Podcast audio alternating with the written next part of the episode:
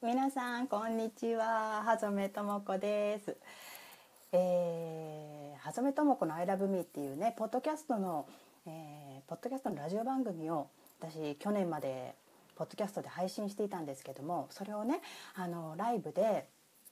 えーと、ライブでっていうか動画でねお届けしたいっていう気持ちに変わったことで一旦ねお休みしてたやつを、えー、再開しようと思って、えー、Facebook ライブを通して、えー、やってみようかなということで喋、えー、っています。ねえ、ー、と「はずめともこの ILOVEME」っていう番組は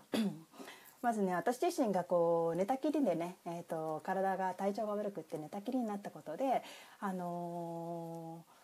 ー、まあ、人ってね何にもしてなくてもただ存在してるだけで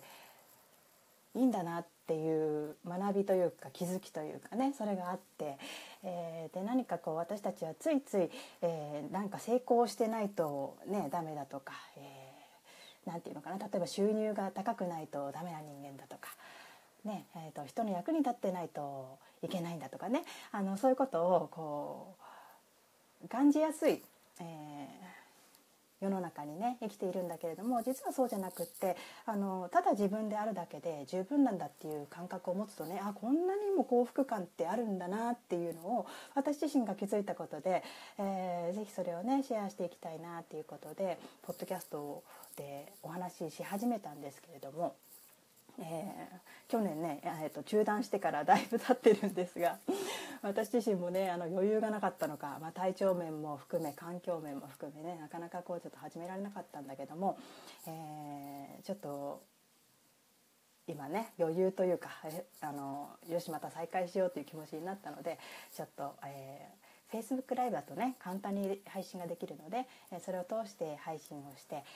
それをまた YouTube に流したりポッドキャストにもう一度流したりという形で続けてみてみようかなというふうに思っています。それでね、えっと、ちょっと Facebook ライブがね私は、えー、今日初めてなんですよやるのがだからちょっと画面がね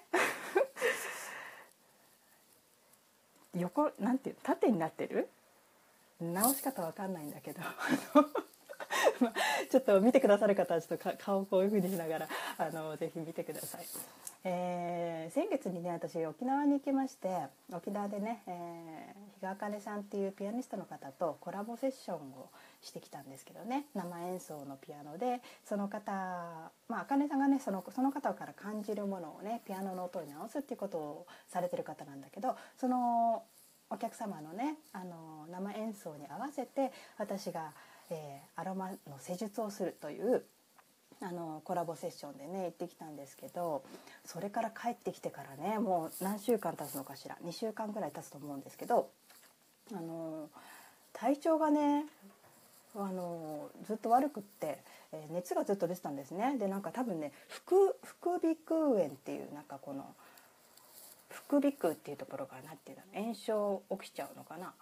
なんかそれで熱が出てたみたいなんですよ。で後半はなんか顔面も痛くなって触るだけで痛くってで、ね、熱も下がんないしで今もねたまにちょっとオレンジ色の鼻水が出るんだけどまあねそういうこう体質というか私は割とこう体にこう何でも出ちゃうタイプでねあの2年前にね寝たきりになってたのもそれが原因だったんですけれども、まあ、そういう体で持って生まれてもねあのそういう自分を受け入れてその自分でどう生きていくかっていうことに意識を向けるとあこんなにもその不自由を感じないでいつもハッピーにいられる。ね、いつもこう自分のできること、えー、自分の可能性を信じてね、えー、日々暮らすっていうことで、えー心の中の平和っていうんですか、うん、物質的に満たされるとか、えー、こう誰かが何か言ってくれるからとか、えー、誰かがこれだけのことをしてくれるから私って価値があるよねのいう意識ではなくってあの自分がただそこにいるだけで、えー、自分が好きなことをして自分が満たされるような生活をすることでね誰かの評価がなかったとしても、え自分をが自分を認められたりもしくはあの逆にね誰かにこうひどいこと言われたりとかうんまあ、批判もあったり傷つけられたりとかあの日々ね私たちは人と接してる中でそういう経験ってあのするんですけれどもそれがあったとしてもねあのその人がそう思っただけの話で自分が自分をどう思うかとは別の話なんですね。だからあの自分がね自分をどう見ているか？自分が自分をどう評価しているかっていうことがあの私たちのこの幸福度っていうかなんていうのかな？この現実世界をどう自分を満たして生きていくかにすごく直結してるなって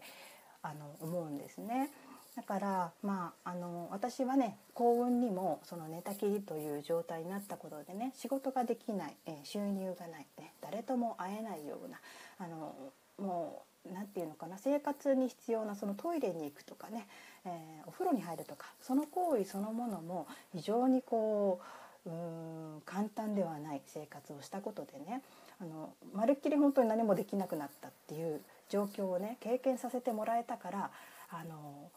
割とねその日々健康であの結構無理無理できちゃう体とかあの仕事をずっと立て続けにねこなしていくことが平気な人に比べてそういうことに気づくことがあの私にとっては、えー、そういう経験をさせてもらったことで気づくことが早かったというかうん気づけたっていうのがあるんですけどね。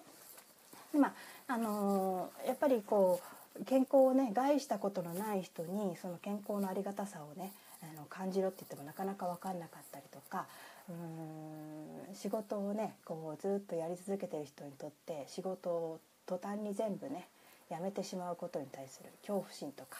あのあると思うんですけどね。私はまあ運よく、うん、全てがこうあのできない状態にね自分の身があの、まあ、数ヶ月ですね、まあ、完治するまで本当に年単位でかかってるんですけどもあのその経験があったから私は気づけたなと。本当に何にもない自分になってしまった時に私の価値ってどうなのかなって自分で自分を見つめた時にすごくその価値に気づけたっていうか受け入れることができたんですね。う、何にも持ってない自分でも大丈夫、ね。えー、この気持ちがすごくあこれが大事なんだなってこれが私を満たしてくれる、そういう目で、えー、日々起きること、えー、日々出会う人たちと向き合っていくと何とも言えないそのね内側からじゅわーってこうにじみ出るような幸福感感謝ね。